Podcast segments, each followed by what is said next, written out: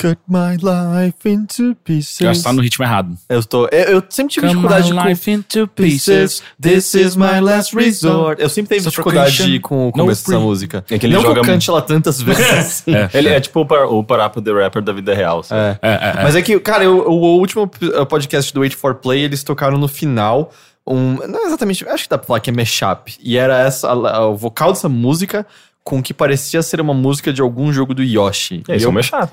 e aí eu procurei eu não consigo achar de nenhum isso. E eu algum- posso perguntar pro Mucioli ele sabe imediatamente. E por algum motivo, o Papa Roach sempre me lembrou muito P.O.D. uhum, Não é? uhum. Sendo que P.O.D. é uma puta banda, banda cristã do caralho, É né? que a gente descobriu recentemente e ficou Sim, chocado. sim. E aí a gente viu a letra, assim, ah, é verdade. É, é. E, cara, ne- nesse, nesse episódio do Wait for Play, estavam comentando de uma notícia do Japão que eu achei incrível. Que o Japão tem uma população bastante velha, né? Aham.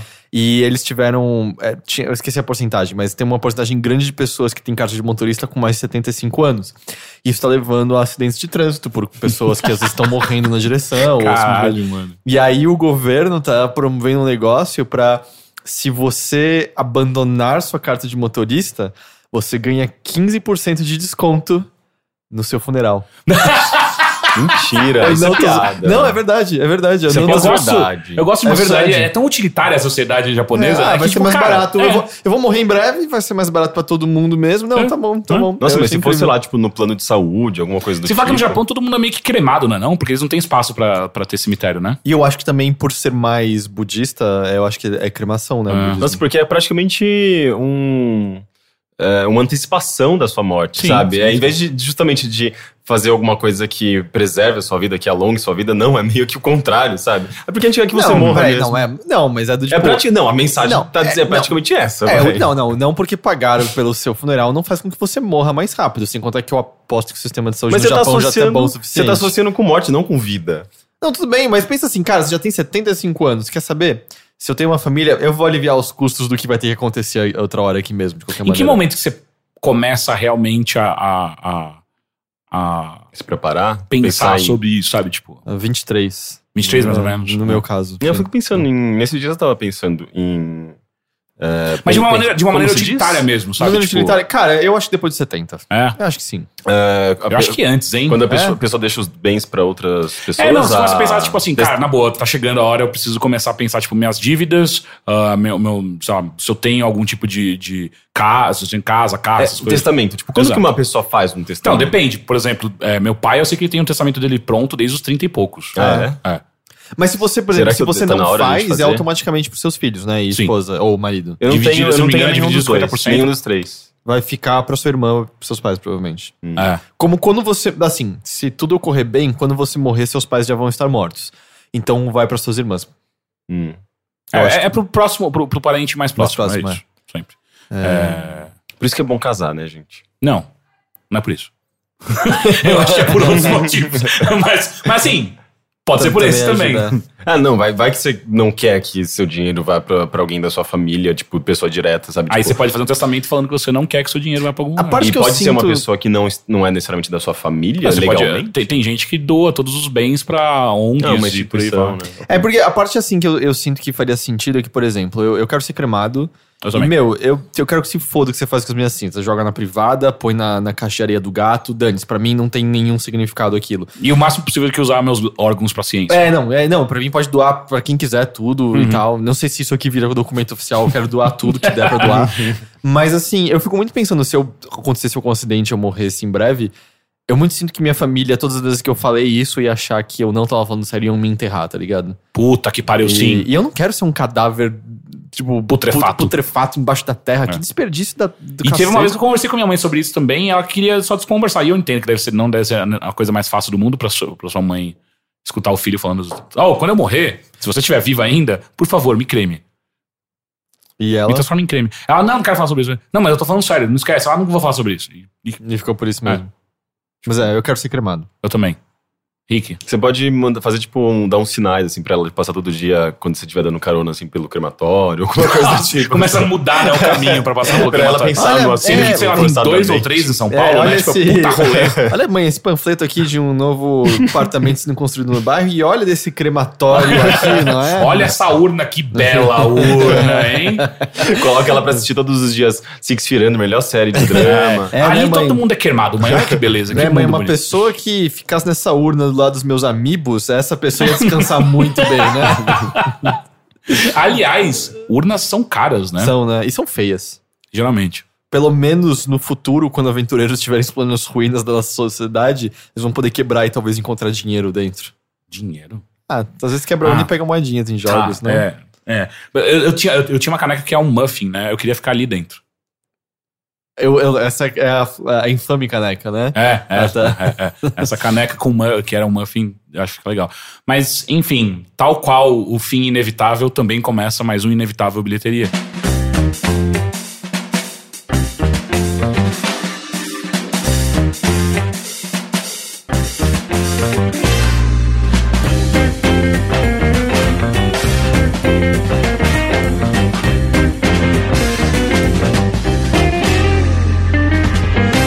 Eu tô, com um tom meio.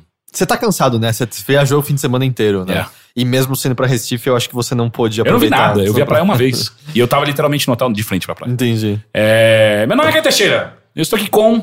Heitor de Paula. Henrique Sampaio. Tudo bem com vocês? Tudo, bem. bem. Você tava no, no, no, no CBLOL. O CCXP já começou? né? Não, acho que começa É daqui a pouco. Eu, semana. eu- é, eu encontrei com o Luciano e ele falou que, puta, olha, nunca vim pra Recife, eu venho duas vezes de- seguidas agora. Porque ele foi pro CBLOL e agora ele vai pro, pro CCXP. Entendi. É, Era só isso minha pergunta. Eu não Ah, tenho nem ok, nada pra ok. complementar. de- Eu, nem, É. eu nem sei o que vai ter exatamente lá. Ah, coisas. Uns de- repetecos? Não, mas digo, é, Paulo, não, é porque parte das atrações são a galera que vem de fora, Aham. quadrinistas lá, vai ter É, isso eu não também. vi também. sei. Hum, Não ah, tem, tem atrações completamente diferentes, assim, programação diferente. Sim, sim. Ah, até Ah, que porque é meio difícil. Ah, o Frank Miller veio no último. É meio difícil. Ô, Frank, volta aí depois e tal. Não, mas eu fiquei pensando, tipo, nas, ah, nas coisas que foram planejadas pra São Paulo que, digamos, restam, sabe? Questão de estrutura, de stands. Hum, aí eu não de- sei. Eu sei que com certeza deve ter muita gente vendendo quadrinho ainda, mas pensa que tem muita coisa do tipo, sabe, a Netflix tá anunciando, trazendo atores e anunciando séries. Isso já tá feito, É, não tem como repetir novas, lá, né? É verdade. Mas. É... que eu- Nossa, eu, eu- nossa, eu perdi completamente Ei, o que eu tava Ei, tá falando, tudo bem. cara. Você pode ir na calma, você tá cansado hoje. você Impressionante. pode- Não, mas o que eu queria dizer é que, tipo, é, Recife é, não é piada quando falam que é muito quente lá. É, é realmente impressionante. Aqui assim. tava friozinho gostoso, cara. Nossa, Dormi de cara. cobertor. Tipo, e era nível, o meu, o ar-condicionado do meu quarto estava ligado no máximo e não era suficiente. Mas tanto é que os chuveiros em geral lá são só frios, né? Tipo, não tem. Não, tem esse tem é- lugar que não tem chuveiro quente. É, no- nesse hotel que eu tava tinha, mas só que não precisava ligar. Uhum. Eu É. tomo banho quente no calor. Pra quê? Ah, mas isso é estranho. Assim, eu não tô dizendo que eu tomo pelando no calor, mas eu não gosto de chuveiro frio. Eu gosto dele hum, pelo menos morninho. Ah, não, é. Frio, frio é muito raro, assim. Eu- Mesmo em dias muito quentes, às vezes eu deixo, deixo também bem morninho, sabe? É, porque você sai quente e aí a sensação térmica é mais gostosa depois. Ah, isso eu não, Não, sei se eu cara. concordo. É. Não, Mas você um sai banho, suando. um é, Mas sai você saiu- suando. Você sai, Ah, o Matheus tá curtindo certo, né? a ideia. É porque você sai tão quente que o dia quente É porque parece vocês mais são frio. amigos, né? Vocês têm essas Não, estranhezas, não, né? cara, eu vou, ó, o, princípio, o princípio é o seguinte. Ah, A sensação de temperatura é- Exato, é, a sim. mesma. Você aliás, põe- é menor a- se, a água tá se você morna. tá no mesmo, digamos, é, grau que a- o ambiente, é isso? É, tipo, você põe a, a água tá morna. Se você colocar a mão na água quente, quando você colocar a mão na água morna, vai parecer fria. Pela Sim. sensação Uhum, térmica. sim. É a mesma coisa. Eu me torno mais quente que o verão. Logo, o verão se torna inverno pra mim. Mas ao mesmo tempo você. Se você Mas se você torna tá mais suando, você quente, sabe você, disso. sua. Essa é a minha técnica. Quando o verão chega, eu me concentro e faço o meu núcleo esquentar cada vez mais, até que eu me torne um verão mais. Nossa, é assim que eu derroto alguém num anime, não é? Você via, seu, seu superpoder é verãozinho. É, eu preciso fazer meu, meu, meu núcleo se tornar mais quente que o verão. Mas, não. É, é muito melhor o banho gelado. Cut my life into pieces. This is my last resort. Suffocation, no breathing. Don't give a fuck if I cut my arm bleeding. This is my last resort.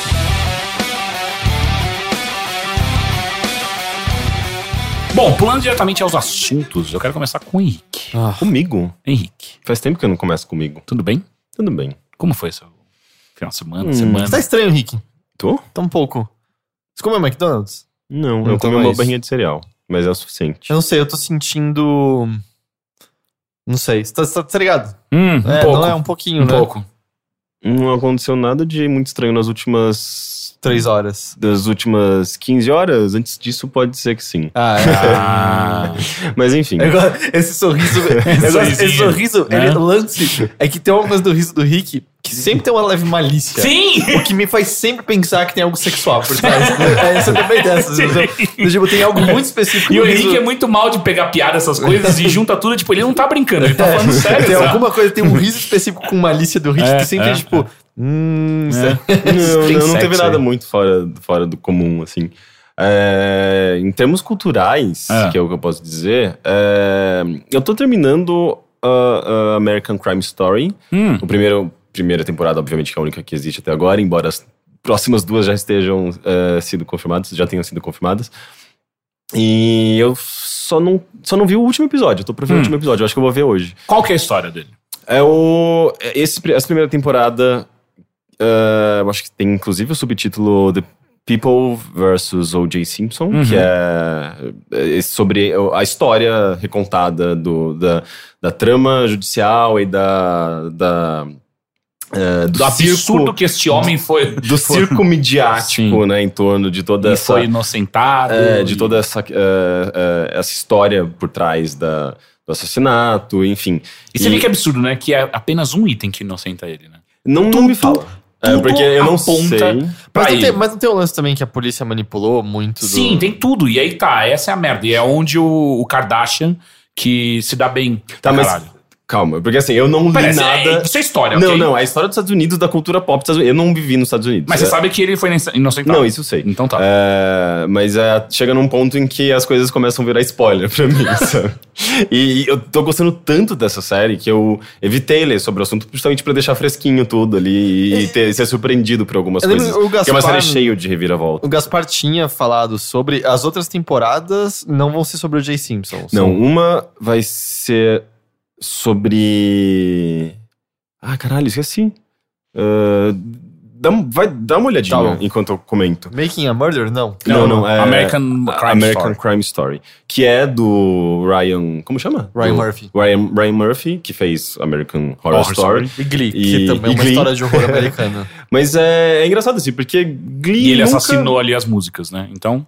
Glee nunca me chamou muita atenção, acho que simplesmente não era muito pra mim. Eu não gosto de American Horror Story, embora eu só tenha visto a primeira temporada.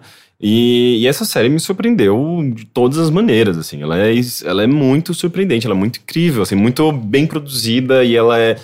é, ela é, ela é arriscada até, tipo, na, na, na sua produção, sabe? É, primeiro que coloca o, o cara do Friends como o Kardashian, que pra mim isso é arriscado pra caralho. Eu, eu digo até na, na maneira inovadora, como eles trabalham com planos. É, um- é uma série que dá pra ver que é uma série muito cara, sabe? É, o primeiro episódio eu acho que é um ótimo exemplo disso. Assim, a primeira sequência de eh, mostrando os policiais identificando os corpos. é, e, e vendo, tipo, os rastros de sangue, é um longo plano de sequência, é cheio de planos de sequências, assim, tipo, de, de câmera que sai dos corredores do, do, do tribunal e chega, tipo, no meio do júri, a câmera passeando na frente das pessoas e depois gira enquanto o personagem olha pro lado e fala, caralho, quantas vezes eles tiveram que ensaiar isso? É tudo muito perfeito, sabe? É, é, em termos cinematográficos, é, é foda, assim. Tanto é que, vendo essa série, eu ficava me questionando o quão relevante é o cinema atualmente perto da, da TV, sabe? É uma série feita pra TV. Spoiler. e É tão boa. Muito relevante. É, não, assim, é é uma, é uma. que- Eu acho que são questionamentos válidos, sabe? É, até Assim, porque. o formato, sem dúvida nenhuma, melhorou muito. É, tanto é que a gente vê cada vez mais é, produtos que antes seriam direcionados ao cinema sendo convertidos para séries, sabe? Virando coisas, é, virando produto para TV, para Netflix, para streaming. É, e o cinema, eu acho que perdendo espaço, digamos, para essas coisas mais comerciais, para coisas Mas você, grandes. você acha que eles competem? Eu acho que tem uma competição, cara. Muita gente deixa de ir pro cinema pra assistir- ficar em casa vendo Netflix, sabe? Hã? Eu acho que sim. Eu acho que tem uma. É, é a mídia mesmo, de certa forma. Eu não sei, eu ouço de muitas pessoas que nunca vão ao cinema, mas ao mesmo tempo eu ouvia de muitas pessoas que nunca vão ao cinema muito antes do Netflix eh, não existir. Eu não sei, eu vou ao cinema pelo menos uma vez por mês, normalmente mais. Eu gosto demais de ir ao cinema, então. Eu também, eu acho que é um programa gostoso. Mas é caro. Posso. Ah, não, você claro. tem que saber onde ir pra pagar meia e os dias. Uhum. Então, segunda temporada vai se focar no furacão Katrina e suas consequências. Ah, Isso eu foda. achei muito legal, mas ao mesmo tempo eu não faço ideia de como eles vão abordar. Ah, porque o ah, primeiro, a primeira então- temporada é uma. É uma. É, é de tribunal, é uma história de Eu tribunal. posso te responder. É. Ryan Murphy explicou que o plano de trabalho é seguir um grupo, perdão, abre aspas, seguir um grupo de seis a oito pessoas na tentativa de examinar todos os lados da tragédia, desde o Superdome em Nova Orleans até o hospital daqueles que foram colocados em ônibus e deixaram com bebês que tiveram de vestir sacos de lixo por vários dias. Uh, E a terceira foda temporada, confirmada ainda em 2016, contará, contará sobre o assassinato de Gianna Versace. Hum, sim. Eh, a trama será baseada na obra Vulgar Favors, Andrew Cunanan, Gianni Versace and Their Largest Failed Manhunt in U.S. History. Eu não tô ligado que história é essa. Como É, que chama? Versace, eu acho que Gianna da, Versace. Da, da- É de joias, Versace? É, é, é bolsas? eu tô falando sério, escreve o sobrenome dela V-E-R-S-A-C. Gente, é joia ou é roupa? É roupa. É, é Versace roupa? é roupa. É roupa, né? Mas eu não sei se é, se é essa Versace. Será? Porém, Rick, Hum. Também há planos de uma quarta temporada. Ah, é? Já? Foi, foi confirmado. E a- para a quarta temporada, Ryan Murphy vai se inspirar. Isso é tudo vem da Wikipedia é, em português, Ok. tá? Ryan Murphy vai se inspirar na obra A Vast Conspiracy: The Real Sex Scandal uh, that, nearly, that Nearly Brought Down a President, sobre o escândalo entre o presidente Bill Clinton e Monica Lewinsky.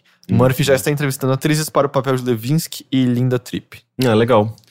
É, mas focando no- na- nessa, nessa temporada em si, a primeira, é, eu acho muito impressionante, assim, como eles abordam. Eu acho que de maneira bem formulaica, até às vezes, assim, tipo, a cada episódio eles se focam num personagem, mostram a história específica daquela, daquela personagem, desenvolvem bastante o estado psicológico dela.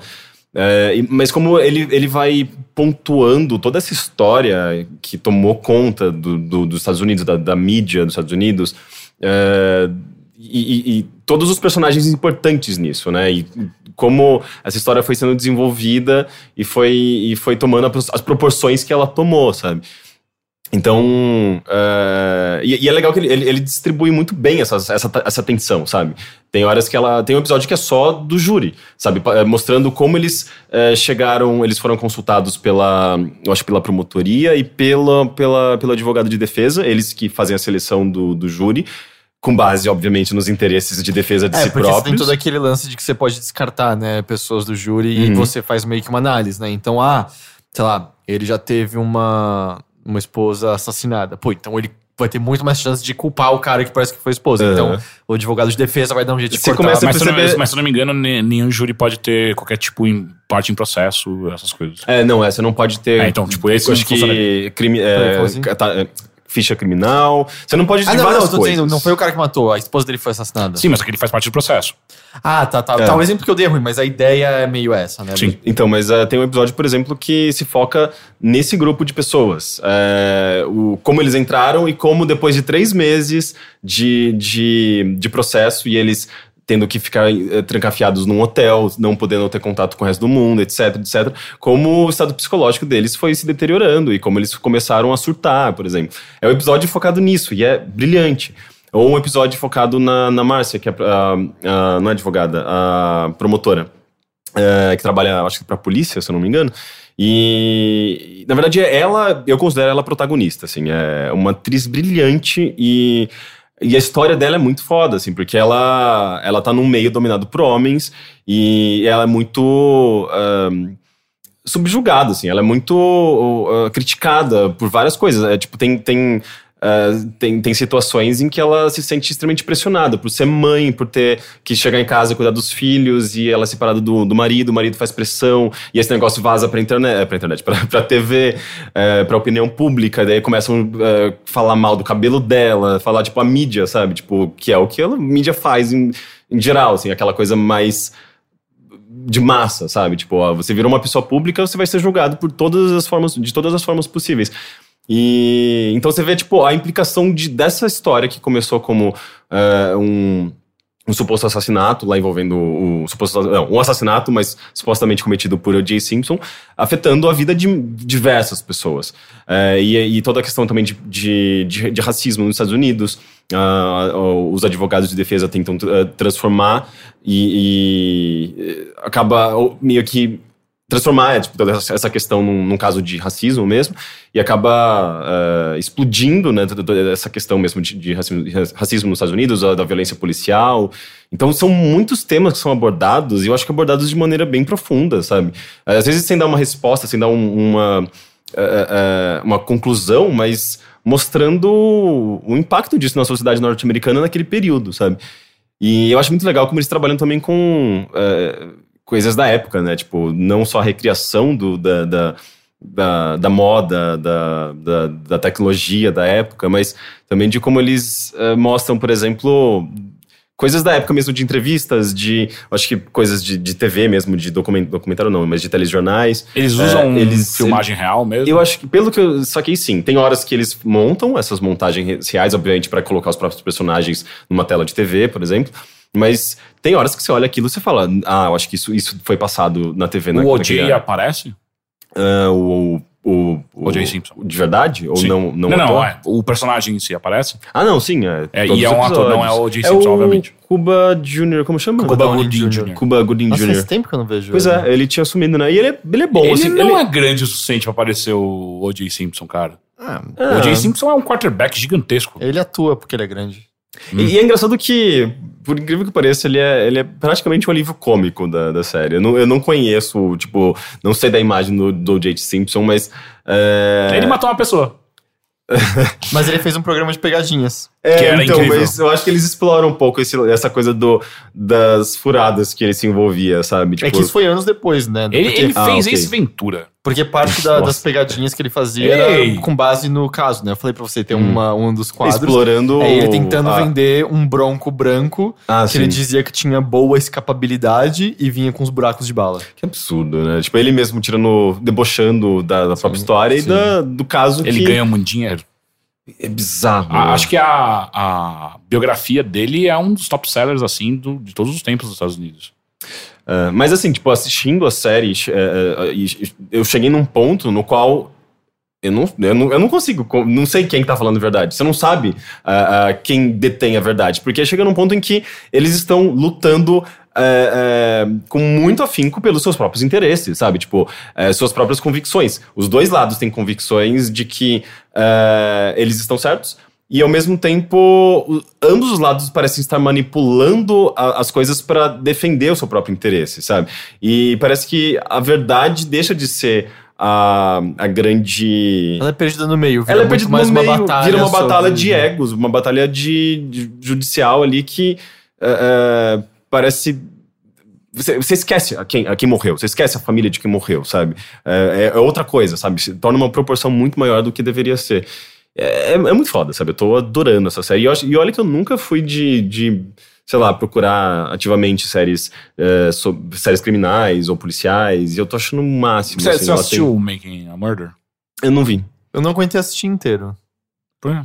O Making a Murder, porque tem muitos episódios, né? Eles são muito longos. Mas Cara, é mas mais é que- é- é- documentário. É, não, ele né? é total documentário. Ah, ok. Mas é que ele tem uma, umas reviravoltas muito. É, não, sim, sim, mas é, eu assisti uns quatro e sabe quando, putz, eu acho que não precisavam ser tantos episódios, eu acho que podia ser Aham. mais sucinto muito daqui. Talvez. E eu lembro que depois que a série saiu, teve algumas reviravoltas no mundo real e tal, e eu Sim. tentar tirar, mas eu meio que... Sim, inclusive tem todo um, todo, todo- toda uma série de artigos que eu já vi sobre ah, apontando o quão irresponsável foi a produção do, do documentário em si, que, que coloca de fora várias coisas que são extremamente importantes pro caso, que quando coloca assim, você tá claramente manipulando as pessoas pra acharem Porque que tem o cara é evidências que inocente. apontam que ele é culpado, que não são as manipuladas Sim. que aparecem na série, Sim. né?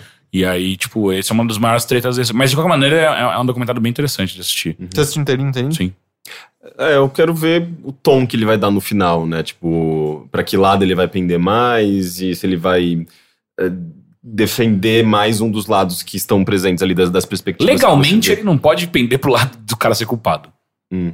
Porque ele foi inocentado em corte. Então. Você não pode falar isso? Não Mas eu ao mesmo acho tempo que você-. É, porque assim, você pode, mas eu acho que ele pode te processar. Hum. Será? Acho que sim, porque Pode- ele foi inocentado, é. Ele foi Hum. inocentado. Acabou. Porque eles não podem falar que todas as pessoas de fato são mera coincidência, né? Quando chamam Uhum. o Jay Simpson e Sim. tal. E o. Inclusive, eu tava assistindo um, um- um especial do Dave Chappelle, ah, um novo especial dele no Netflix. Dave Chappelle é um comediante que você não conhece, ah, que eu tenho sentimentos conflituosos desse espe- especial. Tem algumas coisas muito boas e outras bem É, eu ouvi várias estranhas. pessoas dizendo que ele perdeu a mão nesse É. daí. tá? Ele, ele tá parecendo. Como é que chama o outro cara? O Bill Burr.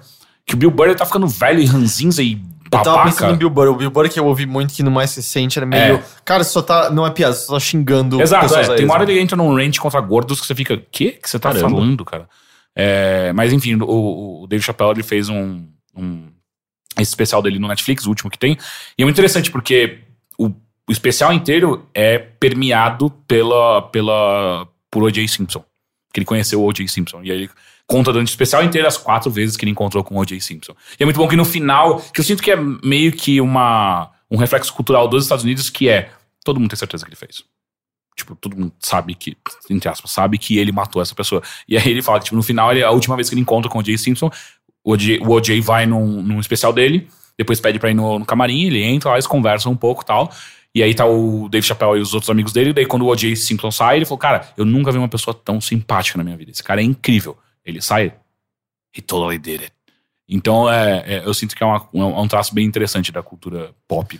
É, é, verdade. E ao mesmo tempo é banalizado, né? Totalmente. É banalizado a- a- o assassinato em si. É, a virou. figura virou ele, né? Sim, Ele sim, é- sim. O que E virou- importa virou a história e não É, o e- fato de que alguém perdeu a vida. Tanto é que eu acho que as pessoas devem debochar, devem fazer piada com o caso. Ah, sim, de boa. ele mesmo fazia piada Cara, com o é, caso. pô, um programa de pegadinhas no qual você tá tentando É. vender o carro que ele fugiu, sabe? Uhum. Isso é uma das referências que ele faz ah, sobre o, o caso em si. Tem outras também. Sim. Mas é engraçado porque eu, sei lá, eu era muito criança e eu nunca fui atrás de ler as histórias que surgiram nessa época da reação popular nos Estados Unidos.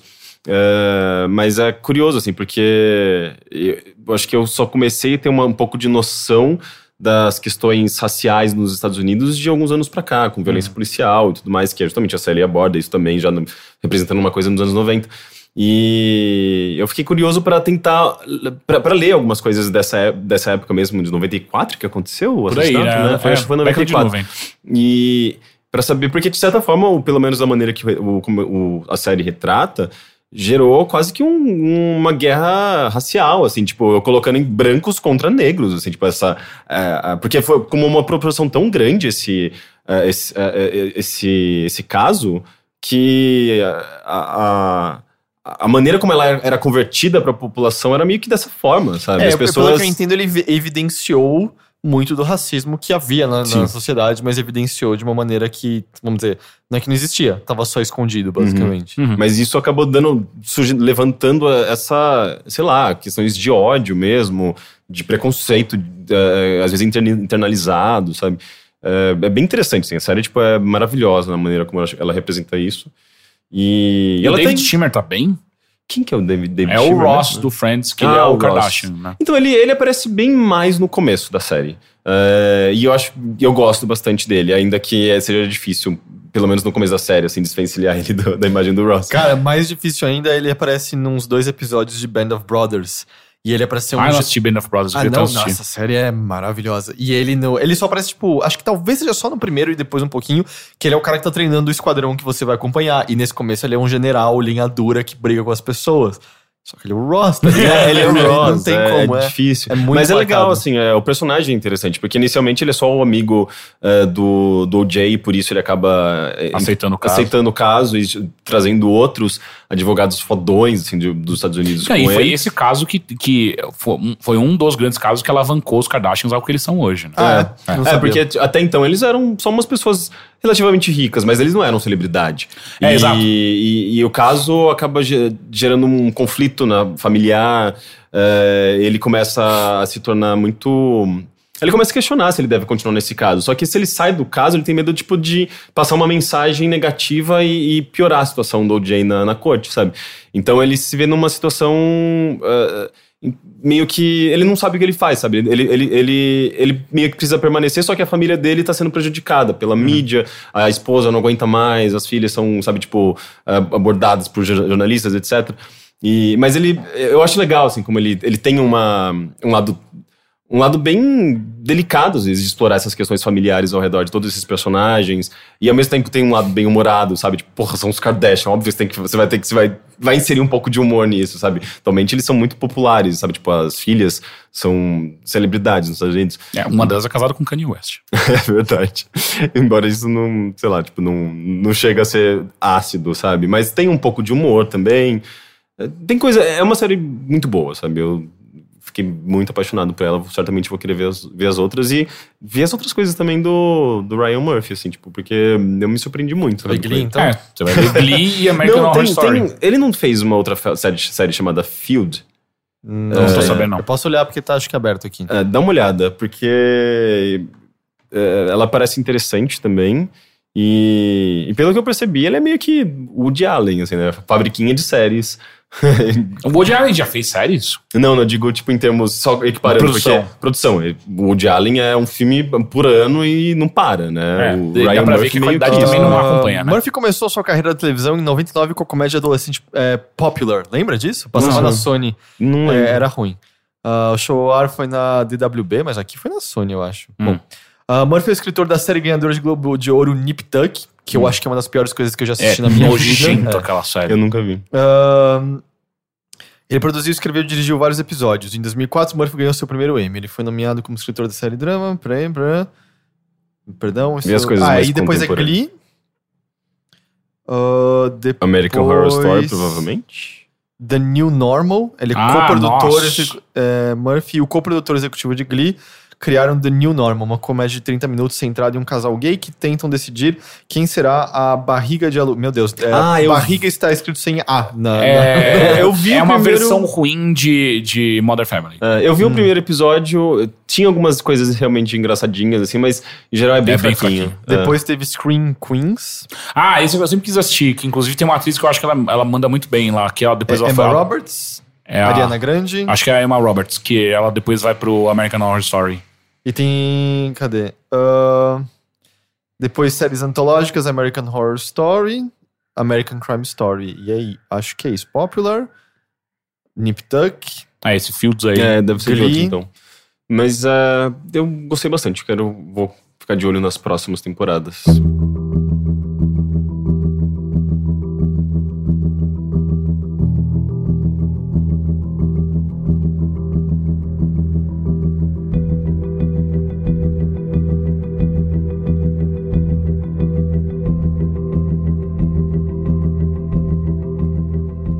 Field, 2017 presente.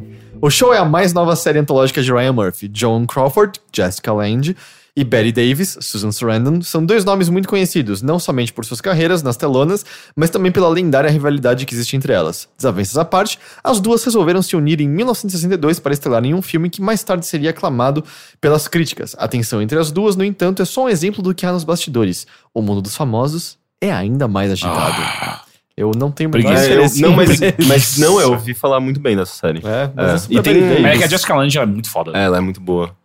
É, mas enfim, eu- é, na verdade já terminou a minha, A sua parte, sim. a minha sim. parte, né? Ah, Heitor, Oi. e você? Como foi sua semana? Eu assisti Field, eu amo a Bette Davis. é, foi, então, eu tô de novo. Lembra umas, umas semanas atrás quando eu falei, puxa, eu não tô vendo muita coisa porque Zelda consome minha vida? Troca esse discurso, mas no lugar de Zelda se escreve Persona, Persona. 5. É por isso que você tá um pouco roxo, Talvez, tá tá? é, cheirando meio mal. Não tá mais tomando sol, Então, não tá assim, mais é, não, toma- tomar banho eu tô tomando. Esse fim de semana eu resolvi começar a voltar a fazer exercício porque eu comecei a sentir as consequências, minha ansiedade, minha ansiedade voltou, Voltou? a me atacar e, e eu preciso do exercício então.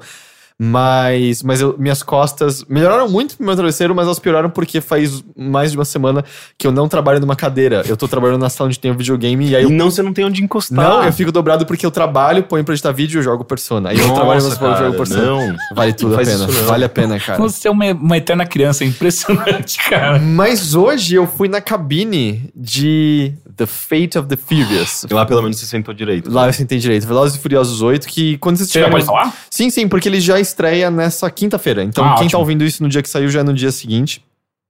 Eu adorei. É, É, eu tô muito animado, cara. Cara, eu só acho vi, que assim, só vi elogios. É no. é- é- eu vi algumas críticas negativas, eu, eu as li e eu entendo os pontos negativos. Eu os reconheço, mas eu acho que o filme é mais positivo. Eu acho que ele tem a mesma qualidade do 6 e do 7, assim. É, pra quem não sabe, toda a história é que alguma coisa. Charlize Theron é, um- é a nova vilã da série, a Cypher, uma grande hacker. E ela tem alguma coisa que ela consegue fazer com que o Dom ah, se volte contra a família. Uhum. E ele vira o vilão. E o filme é meio sobre isso, assim, o Dom trabalhando com ela e, a, e o pessoal meio tentando descobrir o que tá acontecendo e indo caçar ele e tal. Esse, esse é o setup. Mas aí o que acontece é assim, você tem as pessoas de sempre, né? Tem a, a, a- Larry, o Tej, o Tyrese, a hacker que entrou no set, que eu esqueci o nome. X. Ah, mas é a que entrou, lembra? No set, Sim. eles vão, acho que, resgatar. Acho É, que parte do plot é, resgatá-la, Sim. né? Ah, você, e você tem o, o Hobbs, Uhum. tem o Nobody, né? Que é o Kurt Russell. E virou, ele, é- ele é o Nobody e tal. Mas dessa vez eles percebem que eles precisam de ajuda extra. E quem entra pro time é o Jason Statham. Filho era da o- puta que, era o- matou a porra do Han! que matou o Han, Seu que era, puto. que era o vilão do set, porque eles precisam de tudo isso pra impedir O Dom. Dominic Toretto, né? É. Que é aquele negócio. O cara saiu do subúrbio de Los Angeles, pelo amor de Deus. Cara, sabe? a gente- eu tava conversando, o Gus foi na, na, na cabine também, a gente tava conversando depois. É muito curioso lembrar que o primeiro filme era sobre um policial infiltrado, porque o FBI não era capaz de descobrir os jovens que estavam assaltando caminhões na estrada para roubar aparelhos de DVD. Era isso que eles roubavam nesses caminhões. E o que, o que eles usavam de carro era mais caro do que qualquer porra que eles fossem roubar naquilo lá. Esse filme é tipo, você nem questiona o fato de que eles estão no meio da Rússia dirigindo um tanque fugindo de um submarino. tá é meio essa distância que foi um do outro. É, mas assim, eu, o filme é, é divertido, assim. Quem, quem não, não tá ligado? Porque eu vejo, eu, sei lá, eu elogiei no Twitter e tem várias pessoas que ficam. Ah, você tá sendo irônico, né? Você tá zoando. Não, cara. Não, não. A, a- série Velozes e Furiosos, pra quem não sabe, deixou há muito tempo de ser sobre carros. Não, é o Vehicular, vehicular Warfare. né? É, assim, é, é, é uma série de super-heróis. É basicamente uma série de super-heróis. São pessoas muito capazes, muito habilidosas, que meio que combatem o crime hoje em dia, na verdade. É isso já há pelo menos uns quatro ou cinco filmes, assim. É, acho que quatro, quatro é mais correto. E, e é esse filme continua com a. Quando com que a- é? O último sobre corrida é tipo dois ou três, né? É o 3. O 3, Tokyo Drift, é, É, totalmente sobre é, corrida, porque o 4, o 4, tanto que uma das falhas do 4, que é meio chatinho, é o fato de que tem uma hora que eles têm que ganhar umas corridas pra conseguir informação, os carros, e aí quando vai começar eles cortam a cena, e aí já é depois da corrida, porque o 4 é sobre o, o Dom tentando descobrir quem matou a Letty, né? E... Então, assim, é, depo- e aí no 5 já é... Foda-se. Rio de Janeiro, this is Brazil. Essa cena... Essa cena eu uso pra tanta coisa no Essa meu cena trabalho. é Puta tão preconceituosa, mas dane-se, porque ela é tão ruim que ela dá a volta Deixa eu te falar uma boa. coisa. Eu, eu mandei hoje uma apresentação para pra, pros histórias internacionais da, Sim, da Riot que, que o último slide é This is Brazil. Mas é. Mas assim, o que eu gostei é que a cena que abre esse filme, que abre o Velozes 8, um, assim, vai, o tom é a mesma de todas. É. No caso é Cuba, mas já foi República Dominicana, e é sempre tocando um rap meio caribenho e tal. Não, que isso, é Kuduro. Ou é Kuduro ou então é. Ah, verdade, Kuduro já tocou. É como é que chama? É. Você que. Já tocou Educar, não tocou? Não, Também? sim, mas eu digo, o estilo musical é. Não é afro-reggae, caralho, é. Mas tá ligado o ritmo que Sim. eu tô falando? É, ele está, ele tá em Cuba na lua de mel dele com a Letty e tal. E aí o que ele acontece se mexe numa confusão e ele vai ter que é, fazer um racha. E, tipo, é, a situação assim é. O, o, o cara supostamente ele tem o carro mais veloz de Cuba. e aí o. E aí ele. O, Que é movida a diesel. e aí né? o Domo fa- fala, fala pra ele assim: não importa o carro, o que importa é que tá atrás da direção. Ele, ah, então ganha de mim nesse carro aqui, que é o carro do primo dele, que é uma lataria velha Ah. e tal. E aí, tipo, o Domo já- imediatamente só com os punhos mete a mão na lataria e começa a arrancar o capô e as portas pra deixar o carro mais leve. e, cara, mas assim, o que acontece nessa cena é. É o racha mais legal que a série teve até hoje. assim. Sério? a maneira como ela se encerra é tão ridícula e maravilhosa que a gente já tava quase aplaudindo o filme nessa É. hora e tal. Depois disso, ele vira mais ação, e as cenas de ação são muito boas. Tem toda uma cena de fuga de dentro de uma prisão que, que ela é ágil e dinâmica. E ela, apesar de ter muitos, muitos personagens na tela ao mesmo tempo, e especialmente muitos com o mesmo figurino, porque são prisioneiros de macacão laranja e policiais, ela é, ela é dinâmica e você não perde noção de quem, de quem tá de quem tá aonde.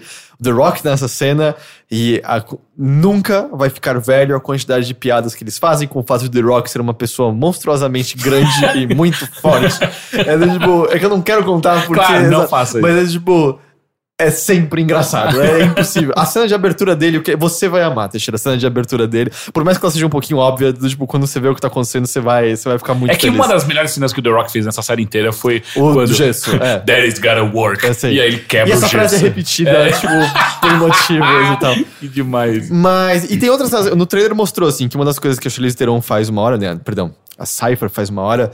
Aliás, é, toda, toda a proficiência dela é descrita no, pelo filme como ela é um ato digital de Deus. essa, essa é a extensão da explicação do como ela, ela é um ato digital de Deus, é isso. Eu gosto muito que eles ignoram tantas coisas que qualquer outro cineasta ficaria chocado. Só vai em frente, é, É. isso. É, no trailer mostra que ela hackeia vários carros que tem em computadores. Aí É, você vê que ela vai jogando carros. Isso tem no trailer, Tem, né? cara, tem uma hora que tem tantos carros pela cidade quanto cai nesse filme de estacionamento. Essa cena é muito da hora, ela é muito bonita. Porque imagina um filme de zumbi, só Com que com carros. É meio. E aí fica muito da hora, assim. É meio assustador uma horda de carros vindo na direção das pessoas. Tudo isso funciona muito bem, dá muito certo. E quando eles finalmente chegam na cena que tem o submarino. Nada te espanta, assim, tá? Não, totalmente, tá completamente ok tudo que tá acontecendo aqui, assim, é, é, é muito, muito bom. Uma dúvida que eu tenho. É, até por, por ele estar tão ligado a essa coisa tipo de cultura de veículos ou de é, rachas e tal, ele não, não é meio machistão, não, esse jogo? Na esse parte jogo dos assim? rachas, completamente. Não, não, eu digo assim, o tom do filme, tipo, ele, ele não objetifica mulheres, ele não tem um, um- um humor que, é, que pode ser meio, sei lá, promovendo, Ofensivo. promovendo Então, um estereótipo. Não, isso não, porque a, a Let e todas as mulheres da equipe são igual pra igual com todo Mas mundo. Então. nos rachas sempre tem Então, a o é- I can't. É, nos rachas e todo filme tem uma cena de festa que é do nada tem mulheres com biquínis mostrando metade da bunda de fora e dançando e todas, tipo, no padrão de beleza. Mas é mais nível do novo Triple X. Não, não, assim, é quase, mas não, não. É que eu sempre, justamente, eu sempre associei muito com o Triple X, esses, filmes que são claramente, tipo, direcionados para um público ó, masculino, heterossexual e tudo mais, sabe? É, não, o Triple X eu falei, da cena que ele transa com todos os ajudantes da hacker por motivo nenhum, assim, é só Uhum. pra mostrar que o Vin Diesel, é, ele gosta de mulher, cara, ela gosta, ele gosta mesmo, Tem que deixar tá muito É. claro, né? porque vai que você é, do vídeo em é, algum momento. É. Mas não, mas assim, é só nesses pedaços. No resto do filme é, tipo, a Letty é de igual pra igual. Na verdade, a equipe agora tá com um pouco menos de mulher do que ela já teve no passado, porque esse filme não tem mais o Brian, que era o Paul Walker, Uhum. e, e nem a esposa dele, que eu não lembro o nome da personagem agora, que os dois. aí- Mas a esposa dele sempre foi uma das mais chatinhas, né? É, é a irmã do Dom, né? Mas na história. Mas ele saiu do filme e ela também automaticamente saiu do filme? É né? porque, é que na- pela a história, história os é- dois foram cuidar do filho em outro canto. Ah, né? Os dois realmente separaram pra tentar ter uma vida normal. Tipo, e eles mencionam o nome do Brian, meio, não, ele, ele tem que ficar lá e tal. Mas é, o filme tem uma ótima razão de porque o Dom trai todo mundo. Não é também absurdo se você rever os antigos, você até consegue deduzir, provavelmente. Mas é boa, faz total sentido com a temática central do filme. É, eu acho que os dois maiores problemas são que a Charlize Theron, por mais que você a odeie por conta de coisas que ela faz, ela acaba sendo um vilão muito. É, mexendo. vilã. É uma vilã mexendo o bigode, meio que só parada dentro do avião especial dela, assim. Ela não faz muita coisa ativamente, sabe? E a outra coisa é que o filme começa a estabelecer um relacionamento entre o Hobbs e o Jason Statham. Tipo, é uma relação de inimizade, mas rivalidade. É, Frenemies. exatamente, entre os dois. O que é legal. do, Tipo, tem uma cena que os dois estão fazendo foras um pro outro, e aí o, o- o The Rock, né, o, o, o Hobbs, fala um lance pra ele, que ele termina, fica um segundo em silêncio, e os dois começam a dar risada. Eu tenho quase certeza que isso aconteceu de verdade e foi pra cena. Porque é impossível você não dar, rir do quão ridículo é o que, o que o The Rock acabou de falar naquele momento. Isso é da hora. Mas o filme não aborda o fato do Jason Statham ter matado, Matado o Han. Han. O filme não aborda isso. Não é possível. E, e- a- é, é o 4 ou 5 que acaba com ele. que- é quando rola. O seis. O 6, O né? Que, que mostra a cena final dele matando o Han e falando: tô indo atrás de vocês agora. É, porque o lance é que o, o, o 4, 5 e 6 se passam antes, Antes do do 3. três, que o sim. 3 é onde o Han morre, e aí o 7 é o finalmente depois do 3. É, mas não, então eles não abordam isso. E tudo bem que eles pintam o personagem do Jason Statham de uma maneira. Você percebe que ele não é tão diferente do que o Dominic Toretto é, na verdade. Isso faz sentido e, ah, da hora. Mas ele matou o Han, sabe? Que é tipo um dos caras mais legais da porra da E, série. e o lance é que tem, coi tem coisas que o filme poderia fazer meio do tipo, cara, a gente não é amigo, mas por enquanto tá ok.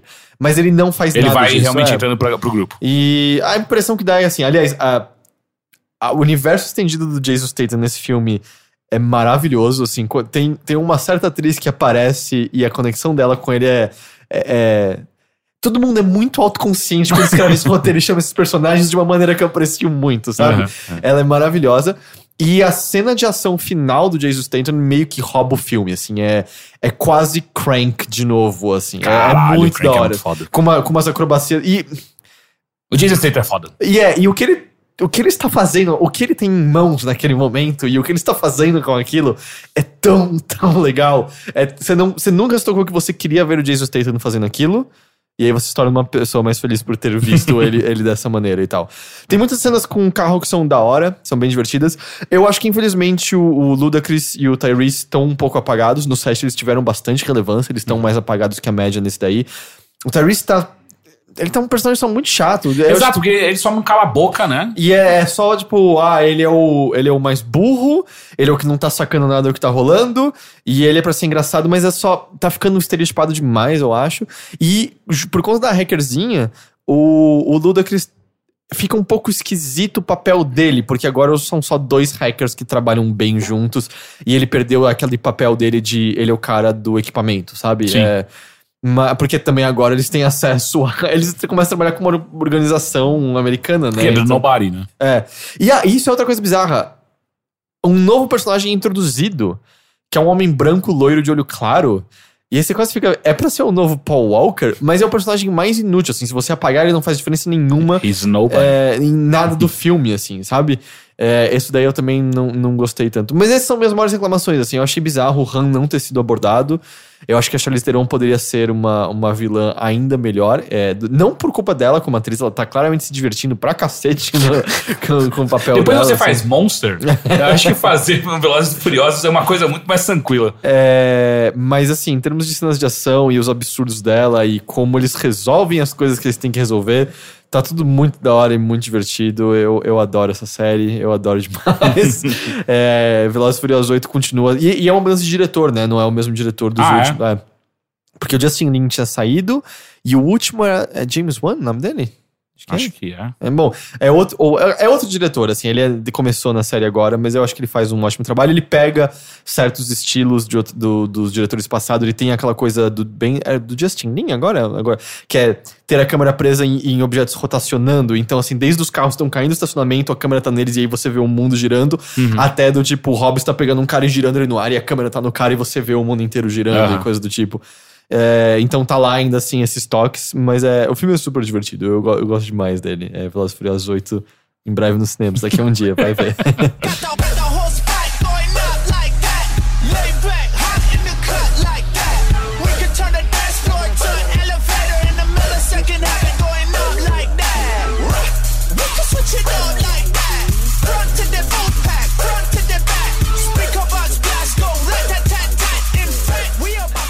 Você assistiu o único episódio disponível da Sim, terceira sim. temporada de Rick and Morty? Sim, sim, assisti. Eu não vi ainda. Ele. Ele tá interessante. É, eu não lembro qual a linguagem de cinema que, que, que diz sobre isso, mas é um. Ele é, ele é, um, é, uma, é, um, é um.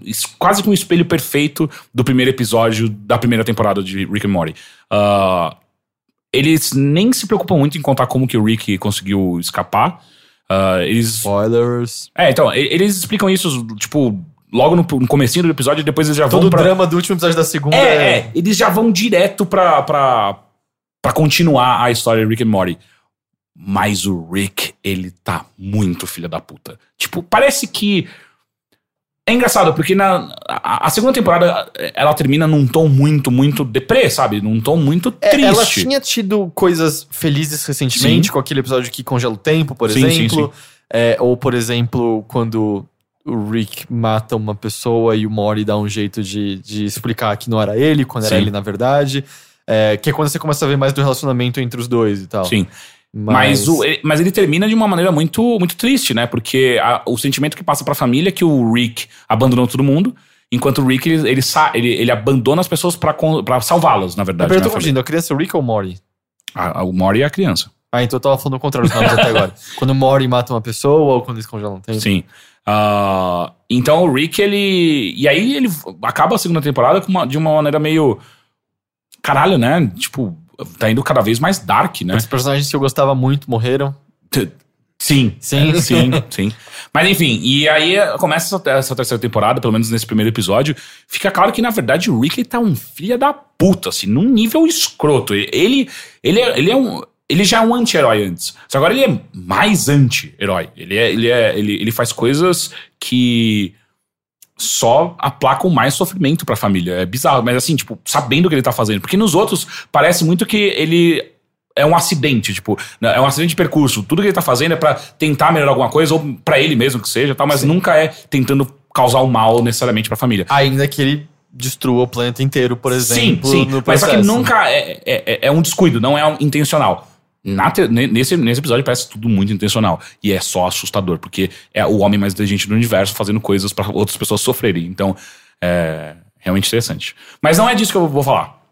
Eu assisti uma. Eu continuei assistindo uma, uma série que eu comecei muito tempo atrás, que chama The Expanse. Ah, Ah, eu tenho muita vontade de assistir. Eu vejo muitas pessoas falando. Ela é sci-fi, não é? Exato. Ela é do Netflix, é uma, uma série sci-fi, só que ela tem um twist muito, muito, muito interessante. Ela é no ar. Ela é total um, um- um- romance de detetive que se passa no, no, num futuro longínquo, mas ela é total no ar, assim, tipo, tem todos os tropes de, de, de, de tudo que você já viu daquele, daqueles filmes de preto e branco, onde tem a femme fatale, tem, tem o detetive que é o, o beberrão e ele, ele acaba, ele não é considerado por ninguém, mas ele acaba solucionando casos. Tipo Roger Rabbit. Exato, tem tudo ali dentro, é muito louco. Então é. é- é- é- Eu assisti o primeiro.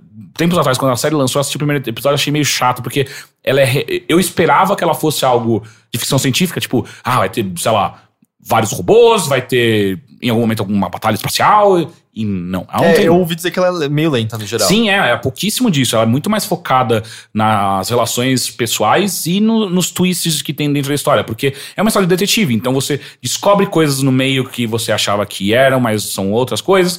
E é tudo. não- assim, não é um nível de complexidade ou mesmo de roteiro inteligente de um, sei lá, Sherlock, sabe? Eu gosto muito de Sherlock, por exemplo. Eu- eu- Não é um Black nem, Mirror. Nem todo roteiro é inteligente no Sherlock. Tá, mas não é um Black Mirror, por exemplo, ou, pelo menos as primeiras duas temporadas de Black Mirror.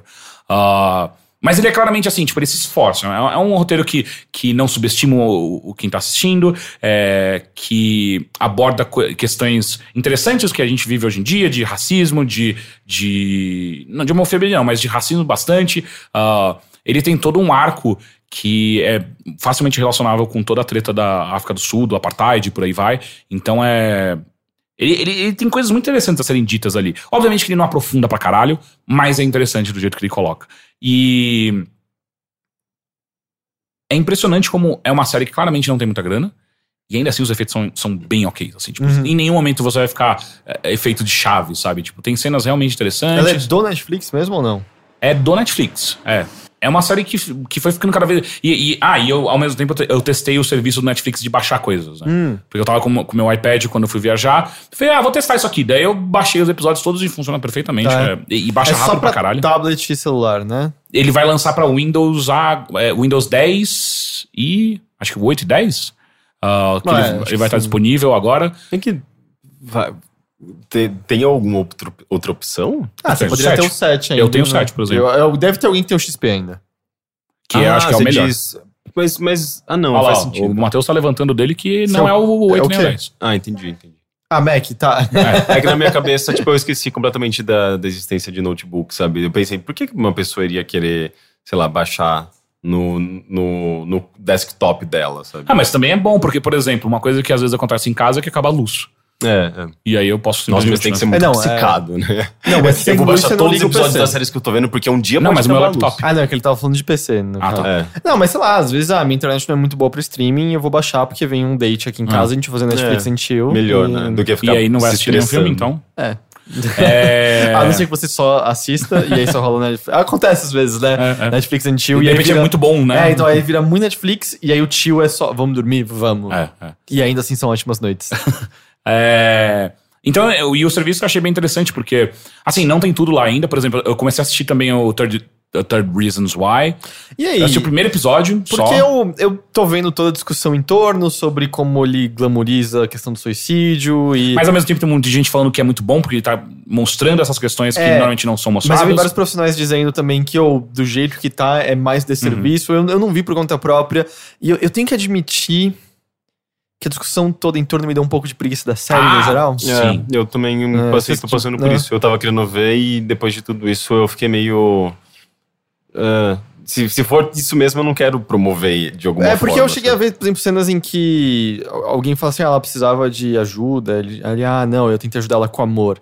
E é tipo, hum, eu entendo que no seu roteiro isso fica bom, mas companhia e amor auxiliam, mas isso, sabe, você amar alguém só não vai curar uma pessoa do nada, sabe, coisa assim. É, eu tenho medo que tipo, eles utilizem um assunto muito delicado de uma maneira muito leviana, como, sei lá, fragmentado faz, sabe? Uhum.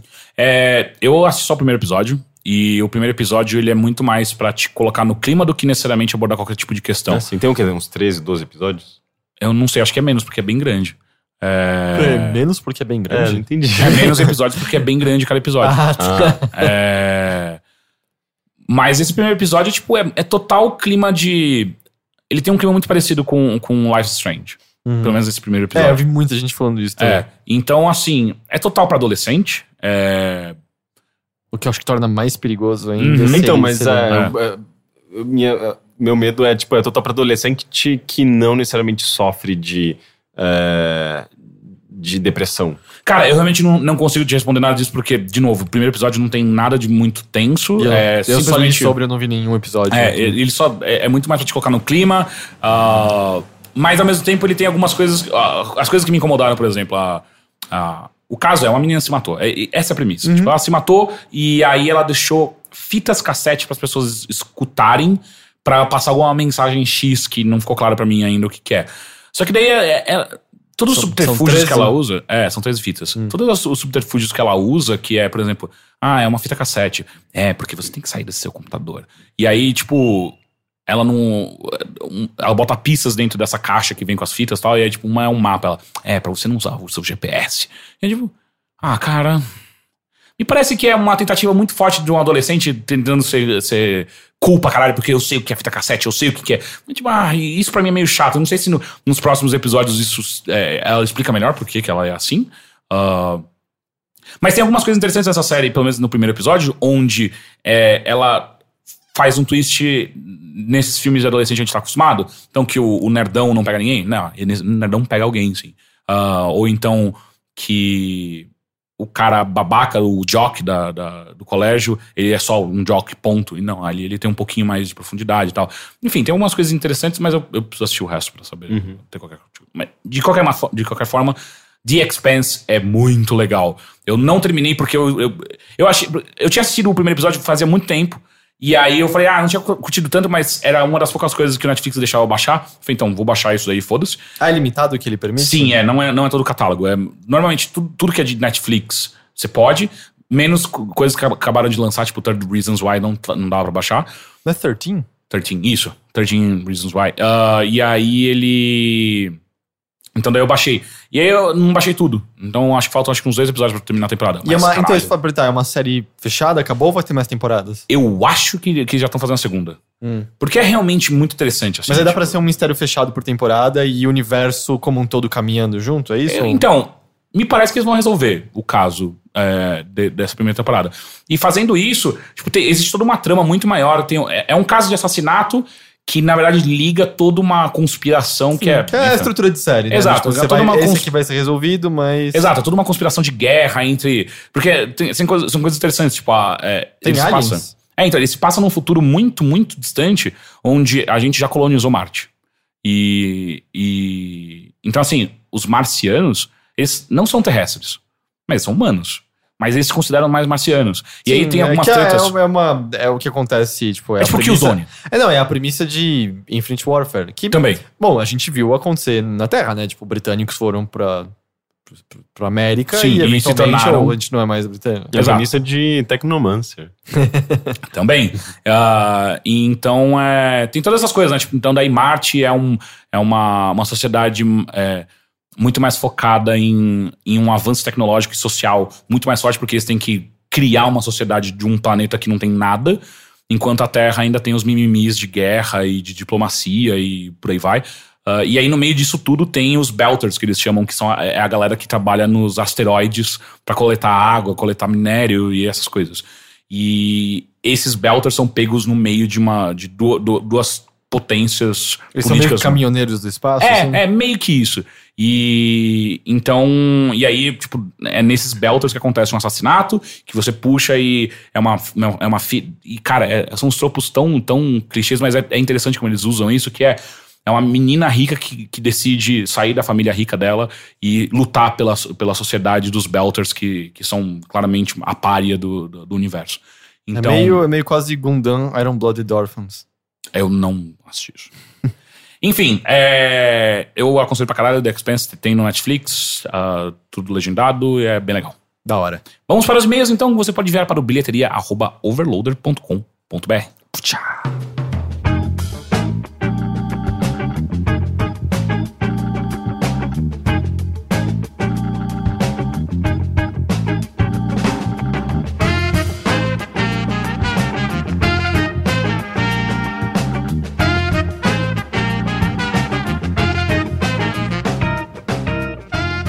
Bom, então vamos aos e-mails. Que o primeiro que enviou foi Lucas. Olá, Overlords, tudo bom com vocês? Espero que estejam bem.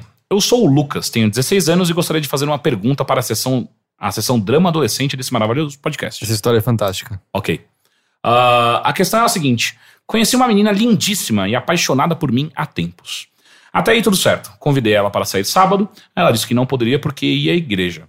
E antes que eu pudesse tentar convencê-la de ir no cinema sexta, ela disse: Você não quer ir comigo lá? Nessa hora, apesar de não acreditar em nada do que se prega em uma igreja, pensei: Bom, minha mãe vai, vai nessa igreja, não deve ser tão ruim. Aceitei o convite. Fuck. Sábado de noite fui até lá com ela. Eis que abrem o culto com um mini show de perguntas e respostas no qual o fiel deposita sua pergunta e os responsáveis pelo culto respondem com todo o embasamento bíblico e blá blá blá blá. Já de cara, a primeira pergunta foi: Ateu vai pro inferno? Caralho! E até aí tudo bem. Não é como se eu não esperasse, mas o problema foi quando perguntaram: Quem acha que vai, levanta a mão aí. Em seguida, do, em seguida do grito entusiasmado do pastor, do pastor Minha Paquera levanta a mão. Tendo em vista que eu quero levar adiante um relacionamento com essa garota, devo dizer que sou ateu? Se sim, como dizer a ela que vou para o inferno? Caralho, que muito bom, cara. É, muito- é, Tem, né? Puta, tem que 16 dizer. anos é difícil, né, cara? Eu achei, que, eu achei que ia ser uma, uma outra coisa a história, assim, tipo, todo mundo ia levantar a mão menos ele, daí o pastor ia... É, ia apontar, tentar, É, exorcizar ele. É, porque... Mas, tipo, olha, eu te amo, é, eu quero ficar com você. Te amo? Porra, calma. Não, tá, eu, tô, eu tô criando Calma, história. cara. Quero, talvez um dia tenhamos filhos, mas só dizendo, assim, quando a gente morrer, acabou, porque eu não vou pro mesmo lugar que você. Ou vai, né? É. Porque se ela ficar com ele sem estar casada e eles acabarem transando, tipo. Não, mas ela... calma, isso não aconteceu. É, não, porque amor tudo bem. E ter filhos também. Agora, transar antes do casamento, não. Por favor, né, Teixeira? Ok. Ah, sim, ela, ela certamente é uma pessoa, uma pessoa muito pura, ela não cometeu nenhum pecado até hoje. É, ah, eu acho que você conta, né? Acho que você tem que contar. Não? É? Antes de Ele- dar ele- umas bitocas? Mas ele quer ter um relacionamento com ela. Mas, é, aí tá. Tipo, ele já gosta dela, Sim. ela já é apaixonada por sim, ele. sim. Você já vai começar isso sendo desonesto? Eu, eu, eu não diria desonesto. Cara, isso explica tanto sobre você. Não, não, mas tem uma questão também Estou- que... va- va- várias histórias suas estão fazendo sentido na minha Não, cabeça. cara, agora. assim, tipo. Não me parece que começar com um deal breaker é a melhor ideia. Mas não é questão de deal breaker. Claramente, religião é algo importante pra ela. Sim. Cara, eu acho que isso é um assunto que você tem que botar em, em pratos limpos. Sim, mas Porque- antes mesmo dele- deles ficarem.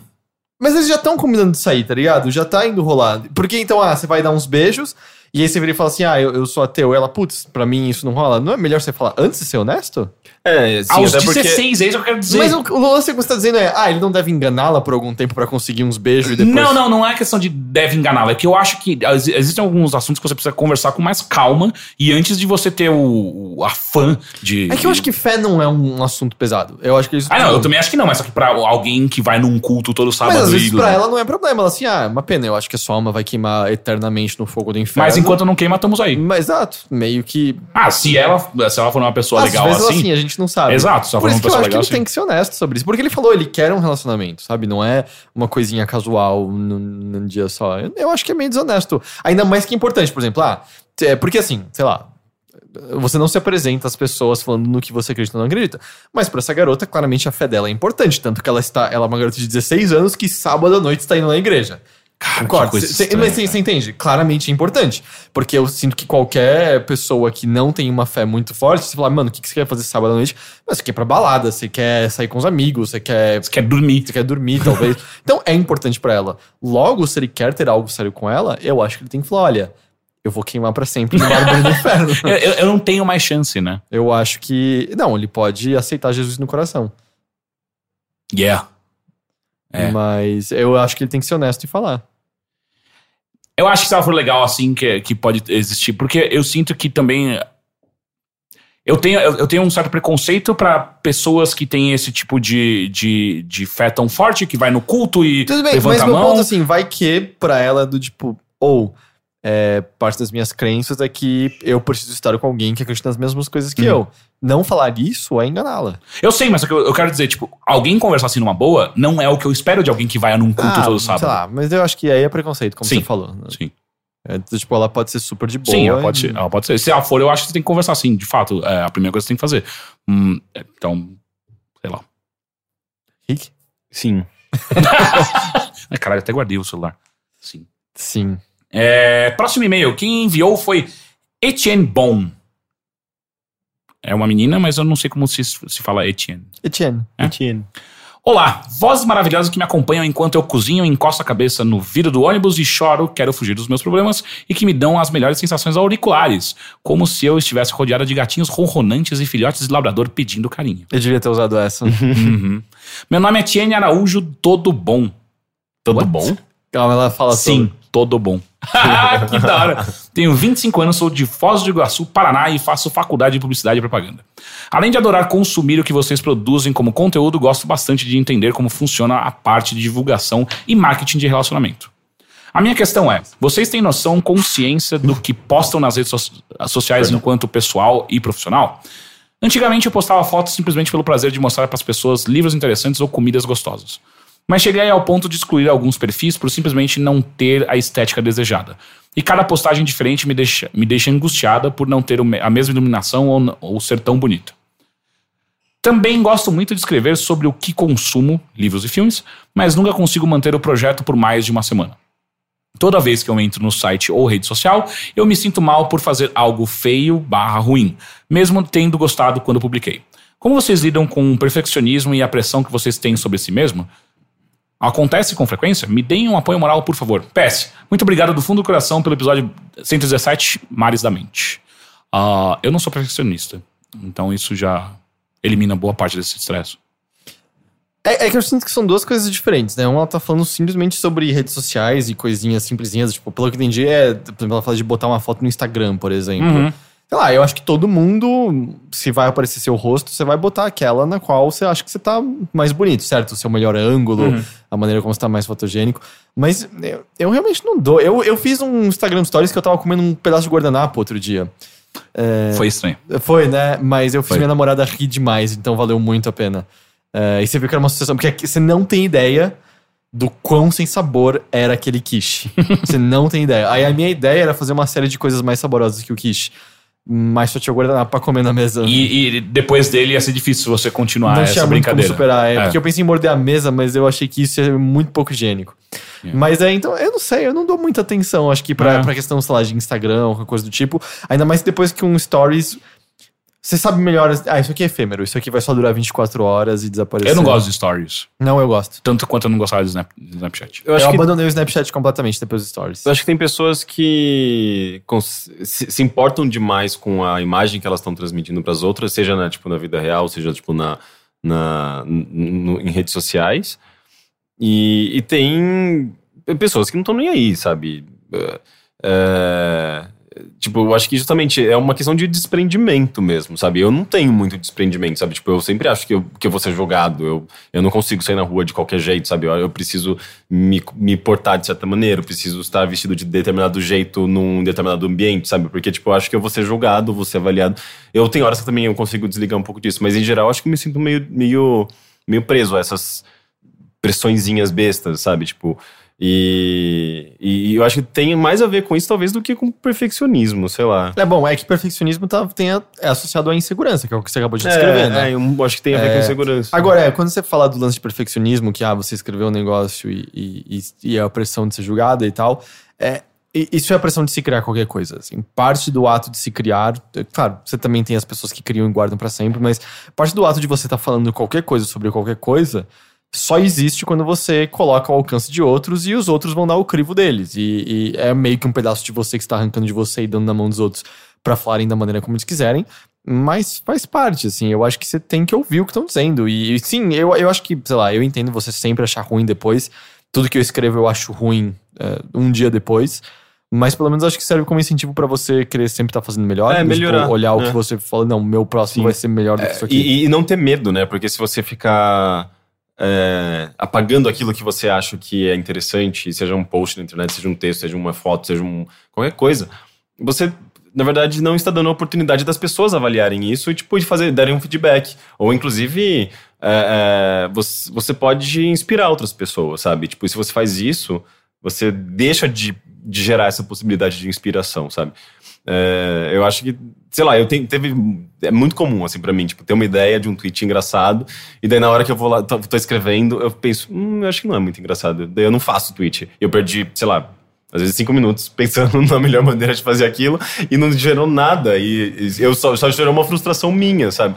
E eu acho isso, tipo, ruim, na verdade. Tipo, é legal, às vezes, você soltar e foi, sabe? Vai embora. Tipo, ninguém vai pegar aquilo e vai acusar você. Olha, você fez esse tweet tosco, sabe? É, é um.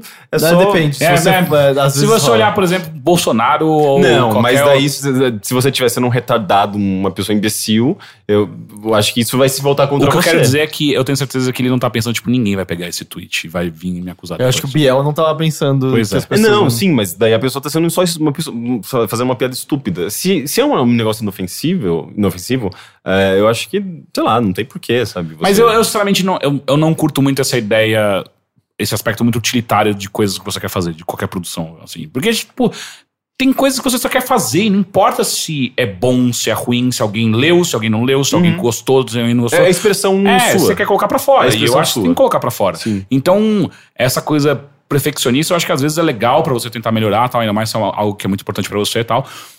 Mas ao mesmo tempo, foda-se se é bom É, ou não. Não, não, não importa É. qual, qual é a utilidade disso, se você vai chegar em alguém, Exato. Ou, é, ou se você vai ganhar muitos likes ou não. O importante eu achei você se expressar. A gente não precisa ser sociais. utilitário o tempo inteiro, tipo, que eu tô fazendo isso, logo eu preciso disso como É. resposta. Então, E sei lá, tipo, se. Vai ter sempre alguém que não vai gostar do que você fez. E É, às vezes essa pessoa. Na internet, mais chance dela ser escrota sobre isso. Mas mesmo que ela seja escrota, sei lá, tem que entender, tá? Por que, que ela não gostou disso? E ver a partir disso se tem algum motivo concreto ou se, ah, não, ela é só uma babaca e a vida segue em frente. Mas não sei, eu sinto que no geral. Vai ser tão engolido tão rápido isso que você tá fazendo. Vão Uhum. ter novas coisas na rede social. Eu não sei, é difícil. Eu acho que o problema é eu não você- consigo dar essa importância. se você parar pra se importar, É. você nunca mais vai fazer nada de novo. Mas é que depende do tamanho, né? Se é, por exemplo, eu quando compunha músicas, eu ficava brincando com software e tal, e e saía alguma coisa, eu me sentia criativo, e eu ficava muito empolgado com isso. Eu falava, caralho, isso tá, dando, tá indo pra algum lugar, sabe? Tem alguma ideia, tem alguma emoção, eu criei alguma coisa. E eu me ficava extremamente. eh, eu me importava muito com aquilo, ao mesmo tempo eu ficava muito ansioso pra mostrar isso pro mundo, sabe? E daí às vezes eu publicava e ninguém dava mínima, e eu ficava muito chateado. E era meio. é, às vezes você, você quer que as pessoas se importem, sabe? Tipo, se é uma Ah, coisa que é- você dedicou tempo e atenção e pra você significa alguma coisa. Sim, sabe? e, sei lá, a diferença no dia a dia. Tipo, você escreve uma notícia, você não se importa muito com a notícia como receber. Ah, Você escreveu um artigo mais pensado, maneira, você, você espera algum feedback, você espera algum É, depende, eu acho, acho que do, do- da dedicação e do, do, do quanto você Investido investiu, é, investiu Emocionalmente. emocionalmente, intelectualmente naquilo. Mas se preocupar com tudo, eu acho que é um problema. Enfim, próximo e-mail. Vanessa Omura mandou. Bom dia! Me chamo Vanessa Omura, mas nas lives do Overloader o pessoal me conhece como Kurai Hikari. Oi, Kurai. Cê- Vocês Sim, sim, ela sempre ela sempre parece. Como dito na live, estive no intercâmbio no Japão e voltei recentemente. Conheci o podcast e o site do Overloader há pouco tempo. Me apaixonei e vocês me ajudaram a matar a saudade do Brasil que eu estava. Oh, Por isso agradeço legal. e sintam-se abraçados. Oh. Meu avô nasceu no Japão, então minha relação com esse país sempre foi de uma fascinação muito grande.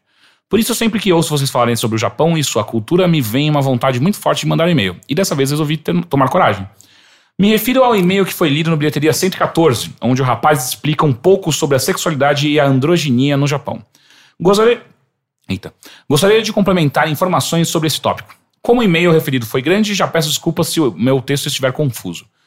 Logo que cheguei ao Japão, como estava curiosa sobre o assunto, questionei meu professor de artes. E sua resposta foi: os japoneses sempre foram fascinados pelo que é andrógeno, pelo que não é bem definido entre homem e mulher. O porquê ele também não soube responder, mas essa cultura, por assim dizer, sempre esteve presente no Japão. Muito antes do boom idol, tal qual foi dito no e-mail. Outra coisa que gostaria de complementar seria referente à androginia nas mulheres. Sendo o Japão uma sociedade bastante patriarcal, é inegável que homens andrógenos são mais populares que mulheres andrógenas. Entretanto, a demanda e popularidade das mulheres andrógenas existe sim. Há uma companhia teatral de nome Takara, Takarazuka Review, né, que é extremamente famosa no Japão e possui um fandom muito fervoroso. A companhia emprega somente mulheres e as atrizes mais aclamadas são justamente aquelas que fazem papéis masculinos. O trope muito usado em animes, onde uma personagem mulher é o príncipe da escola e é popular justamente por ser honrada e entender o coração de suas fãs garotas, muito provavelmente surgiu devido a essa companhia te- teatral. Agradeço por terem lido meu e-mail e até, até aqui. Continuem o, o bom trabalho e até a próxima.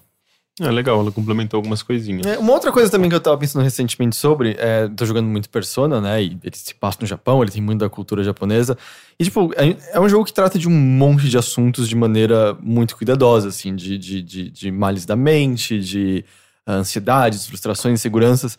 Mas, por exemplo, tem dois personagens que, lá, apareceu num total de 10 minutos, não, nem tudo isso, 5 minutos no jogo até agora, mas é um casal de homens gays que são um completo estereótipo o tempo todo, assim. Eles andam, sabe? é, que personagem que era que era esse estereótipo que tinha na TV? Ah, o Fro? Ah, como é que é? né? Acho que era Fro, não sei, alguma coisa Zorro- o Crow, o Crow, Crow. mesma coisa do Zorro Total. Quem não tá vendo o vídeo não tá vendo, mas sabe andar com o braço meio torcido, com a, a mão é, Quebrada. com a mão quebrada na frente. Eles andam com a mãozinha se chacoalhando dessa maneira, e eles são meio que homens de apetite sexual voraz.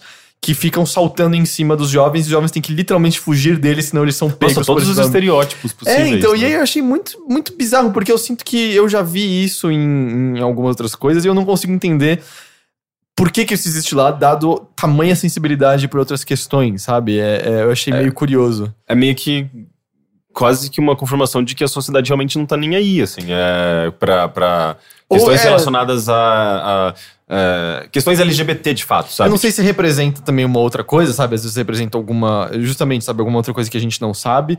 É, porque no Persona 4, a homossexualidade foi tratada de uma maneira muito melhor. De uma maneira muito mais respeitosa e muito mais contundente, assim, com um personagem que ele é zoado por ele ser. Ele ser meio estereótipo de, de arruaceiro e tal, mas ele curte costurar. E a grande coisa dele é que ele só meio que fala, tipo, eu, eu não sei, sabe? Eu não entendo direito o que eu sinto Mas até e o que hoje. isso representa na, na sexualidade dele? É, é meio que tem a ver com a sexualidade dele, parte do não sei. Hum, Entendeu? Costurar? Não, não. É que as pessoas vêm, ficam é, dizendo, ah, se não é másculo, você não é homem por conta disso.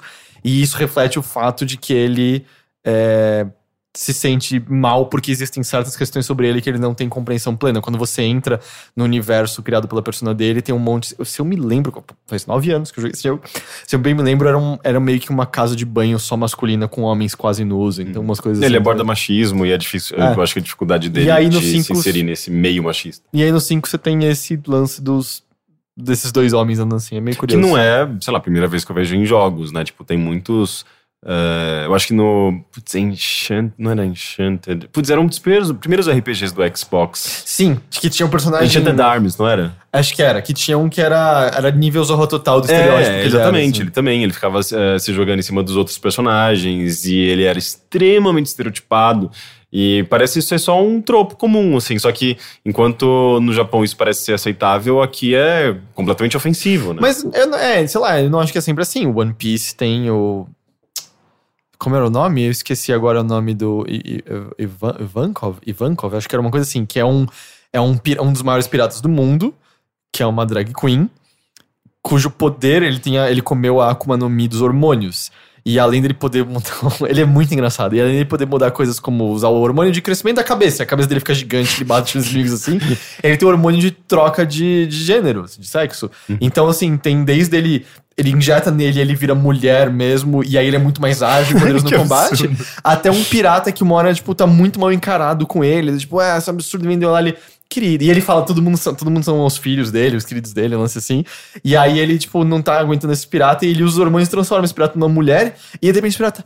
Eu me entendo agora, eu me sinto bem. e ele fica muito na calma depois. Então, tipo, é mó legal, assim, que ninguém zoa. É um pirata super forte, um dos mais é, importantes. trabalhando até de uma maneira bem humorada, mas sem ser ofensivo. Sim, né? tanto que a trupe deles são de pessoas que se vestem com roupas que a gente atribui aos dois gêneros, sabe? Homens com peças femininas, usando colã Uhum. e coisas do tipo, e mulheres também usando coisas masculinas, tipo, não tem definição de vestimenta.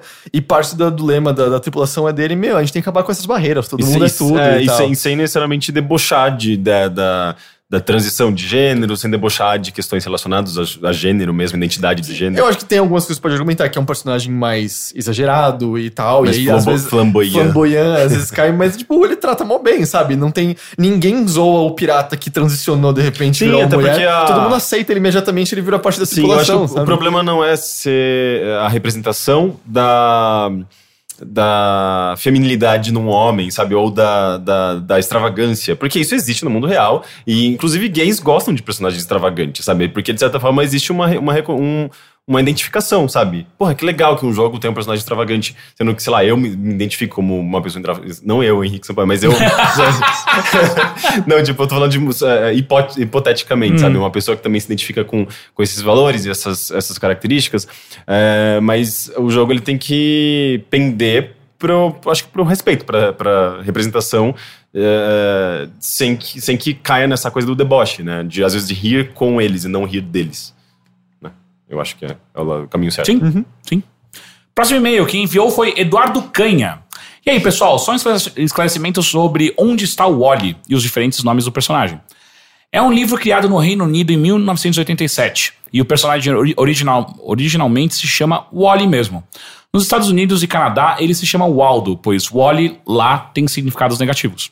Por exemplo, a, É, eu lembro que eu pesquisei, peraí, deixa eu achar de novo aqui. a- a Dancer. Nossa, ele fez tudo em inglês. Ah, ele botou aí a- o, É, é. signif- o- É, então, a- a- o significado do, do Wallace é uma dança original uh, uh, que, que nasceu em- na Filadélfia, onde uma mulher ah, se dobra, ah, balançando sua bunda, e um homem fica dançando lo- logo atrás dela, ah, logo atrás dessa bunda, ah, e foi popular, e o nome dela era Gimme a Wally.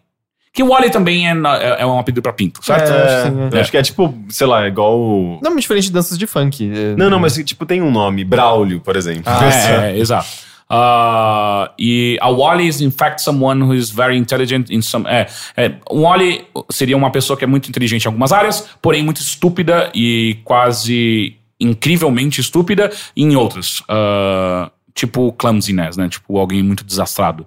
Ah, e também o Wally é alguém que é um bobo e só e, e fez a como é? Or has just made a tremendous fool of themselves. É, enfim, é alguém muito bobo. Ah, ele tem nomes diferentes em outros países também. A Alemanha chama Walter, na Noruega chama Willy, na França é Charlie, na Dinamarca é Holger e em Israel é FI. É, mas é normal isso, de coisas Grande que abraço. são globais. É, né? eles são Porque o que eu tinha, o que eu achava que eu falei é que o Waldo era original e que tinham mudado pra Wally aqui. Eu não sabia que o Wally era original. Exato, e acabaram os e-mails. E antes da gente finalizar, eu já gostaria de fazer uma, uma retificação ah, do primeiro e-mail do Lucas, que enquanto a gente ia gravando, eu pensei melhor sobre o e-mail. E de fato, é, não faz muito sentido quando você pensa num relacionamento sério você não falar sobre isso. Você teve uma mudança de coração. Eu tive uma mudança de coração, porque eu fiquei pensando, tipo. Porque na verdade, quando a primeira resposta que eu dei foi pensando, tipo, ah, só dar uns pegas, não tem por que você entrar num assunto tão denso. Não, é, exato. Se é só uns pegas, na verdade, eu acho que é parte do acordo que vocês dois não vão se abrir tanto sobre um Exato. com o outro. Agora, se você tá pensando realmente num relacionamento sério, sim, você tem que abrir com isso, porque se for um deal breaker, tem que ser um deal breaker antes mesmo de começar. Ah, enfim, então fica aqui a minha retificação sobre isso. E é isso. É isso? Acabou. Ok. Acabou mais um bilheteria. Mas eu acho que tem outra coisa que podia retificar. Ih. Mandem mais e-mails. Mandem mais e-mails. Eu gostei muito da quantidade de e-mails de mulheres que recebemos, que não é sempre que recebemos. Eu gosto muito quando isso acontece. bilheteria.overloader.com.br, mandem mais e-mails. Exato. Acessem a nossa campanha no Apoia-se. Apoia.se, arro, é, arroba não, barra overloader. Ah, que mais? Tem Esse- alguma conteúdos que a gente vai lançar? É que, sei lá, relacionado à bilheteria não tanto, né? Tem as coisas de videogame, tem mais vídeos saindo essa semana. Ah, eu escrevi um, um, um textinho rapidinho sobre um jogo que eu achei muito legal, que ele faz críticas a, jornalista, a jornalismo tendencioso. né? É, é, tipo, eu sempre, quando eu encontro algum jogo que de alguma forma comenta sobre, faz comentários políticos ou sociais e contemporâneos, eu, eu adoro escrever sobre essas coisas, sabe? Uhum. Esse jogo, que eu não me lembro o nome, mas é tipo. É como se fosse o nome do programa. Se as pessoas Mas- entrarem no overloader.com. Tá no Overloader. É. E o mais legal é que eu, eu, eu mesmo fiz uma, uma piada com títulos tendenciosos, eh, dizendo: eh, suposto simulador de teleprompter faz piadas com jornalismo tendencioso. Porque, tipo, o jornalismo tendencioso adora colocar suposto assassino, suposto assassino de não sei quem. Eu não acho que suposto é, é do É, jornalismo tendencioso. É, é, na verdade, é. É por questão legal questão- mesmo. então. Sim, às vezes, tipo, você tá se resguardando de uma afirmação. É, porque, Mas- tipo, mesmo que seja ou ele foi pego com a arma na mão e corpos Sim. volta, até ele ser acusado formalmente por um Ele é su- juiz. acusado não, até ele ser julgado formalmente por um Sim. juiz, ele tem o benefício Mas da é, é utilizado, às vezes, a esmo, é utilizado, às vezes, defendendo a um posicionamento político do jornal, ou uma, uma- um, um, sabe, tipo, um posicionamento editorial Hum. mesmo. É, sábado a gente vai produzir mais recompensas dos nossos apoiadores. Sim, né? verdade. Ah, esses daí. Acabei de ter uma ideia. Hum. Uma puta cavada de cova. Mas acho que ia ser divertido. E não é uma ideia. isso é uma mentira sentindo. original. É, aham. original. Mas em alguma das lives que a gente faz, um dia, quem sabe, assistir um filme com as pessoas. Hum, não, não, não é uma boa ideia. Você fez isso essa semana, Rick? Semana passada. Não, sei lá, toma strike do, tweet, do YouTube. Não, não, se Não, você não, não, não, não. se você não exibiu o filme. É, não, a ideia é só passar o áudio. É. Vocês, vocês exibiram o, vi- o filme? Sim. Ah, mas Não, que cagada, né? Puta é. que pariu. Não, Não, mas a gente, a gente tava eh, verificando se tinha eh, trechos do filme no YouTube. Trecho sim, mas não o filme inteiro. Não, é, tem um Exato. tempo limite. Não, o que todo mundo É que é um faz filme- nesse- era um filme tão tosco e Mas velho. não importa, não, é de alguém, não é de você. Sim, não, o é. que todo mundo faz é ter só o áudio e falar, ô, liga o filme a partir de Exato, agora. exato. É. E Um, aí- dois, três e ligamos Era, o filme. Se você tivesse me falado, eu ia falar pra vocês se era uma strike, era óbvio.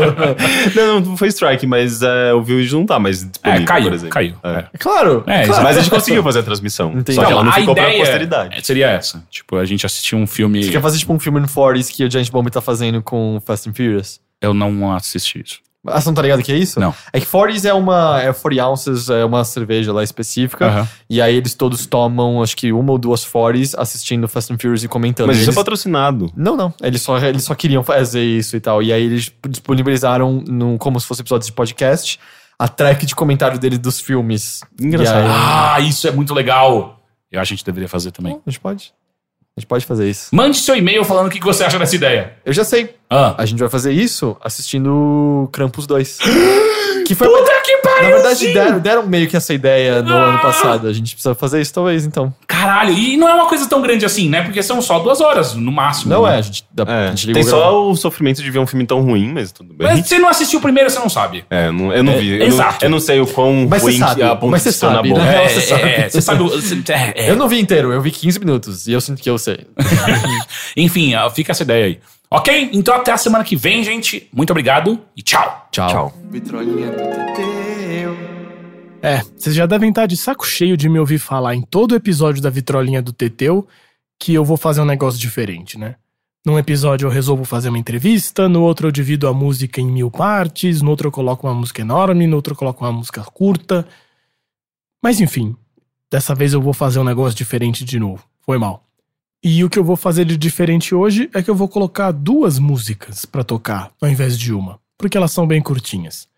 E são duas músicas de uma banda que é com certeza uma das minhas bandas favoritas, de longe, que é uma banda aqui de São Paulo chamada Ordinária Hit. Disclaimer, para deixar claro, eu conheço o pessoal da Ordinária Hit. Eu não sou muito próximo deles, eu não vejo eles há muitos anos, na verdade, mas teve uma época ali entre 2004 e 2007 que haviam meio várias bandas próximas. E eu era uma, de uma dessas bandas, da Shixa. E também fazia parte o Ordinária Hit, o Objeto Amarelo, Biônica. Eram todos meio amigos que tocavam meio juntos em festivais, coisas assim. Eu já falei disso um tempo atrás. Mas ah, a Shixa, que, é minha, que era a minha banda, acabou. O Objeto Amarelo virou um projeto solo. O Bionica também acabou, e o Ordinária Hit foi a única banda que seguiu por aí tocando e produzindo e lançando um monte de disco, principalmente EPs curtos, ah, até hoje em dia. Tem coisas bem recentes que eles estão lançando por aí. E o Ordinária Hit é uma banda que se enquadra um pouco nessa categoria que a gente chama de pós-punk. Ou seja, é uma banda que tem muita influência do punk rock, mas que também tem muito a ver com música experimental. Eu acho que o grande lance da banda é que eles misturam improvisações, de improvisação livre mesmo, ah, e às vezes eles constroem as músicas a partir de improvisação. E além disso, eles têm uma outra coisa muito interessante, que a formação da banda é guitarra, baixo, bateria, o guitarrista também canta, e um cello. Talvez essa seja uma das características mais curiosas do Ordinária Hit, essa formação com um cello. Uh, não é a primeira vez que uma banda punk faz isso. Uh, a- o The X, que é uma banda super importante, anarquista, holandesa, também tinha um cellista que, que acompanhava eles. Mas mesmo assim, não deixa de ser curioso e não deixa de ser interessante essa exploração por outras sonoridades dentro da sonoridade punk. Durante algum tempo, eles também tiveram um saxofonista como parte da banda, tocando junto com eles em vários shows e gravando algumas coisas. Mas eu digo que eles são uma banda punk não só por conta dessa sonoridade do punk rock, mas muito também pela ideologia. Isso é muito importante. Eles são uma banda extremamente politizada. As letras são políticas, as temáticas são políticas e a maneira de, de gerir a banda também. O que eu quero dizer com isso é que eles são totalmente independentes. Tudo que eles fazem são eles mesmos que produzem com dinheiro do próprio bolso ou com amigos e coisas assim. Totalmente dentro da lógica do do it yourself. E eles já fizeram algumas turnês, por exemplo, eles entram em contato com coletivos de outros países para sair tocando por aí. Os discos, alguns deles foram realmente prensados e eles lançaram os discos fisicamente, mas eles mesmos produziram os discos e eles vendiam em barraquinhas nos shows ou em feiras, coisas assim. De qualquer maneira, vocês não vão encontrar o som deles no Spotify, mas tem tudo, absolutamente tudo disponível no Bandcamp da banda, que eu vou pedir para colocar o link no post aqui no Overloader também. Mas, embora eles sejam muito políticos, como eu disse, e as letras tenham uma carga política muito grande, elas são muito curiosas, porque as letras, que são uma das coisas que eu mais gosto na banda, que são incríveis, são extremamente sintéticas.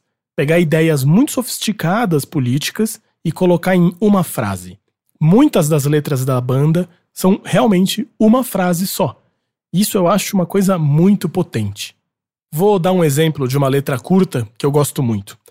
Que a música se chama Cowboy.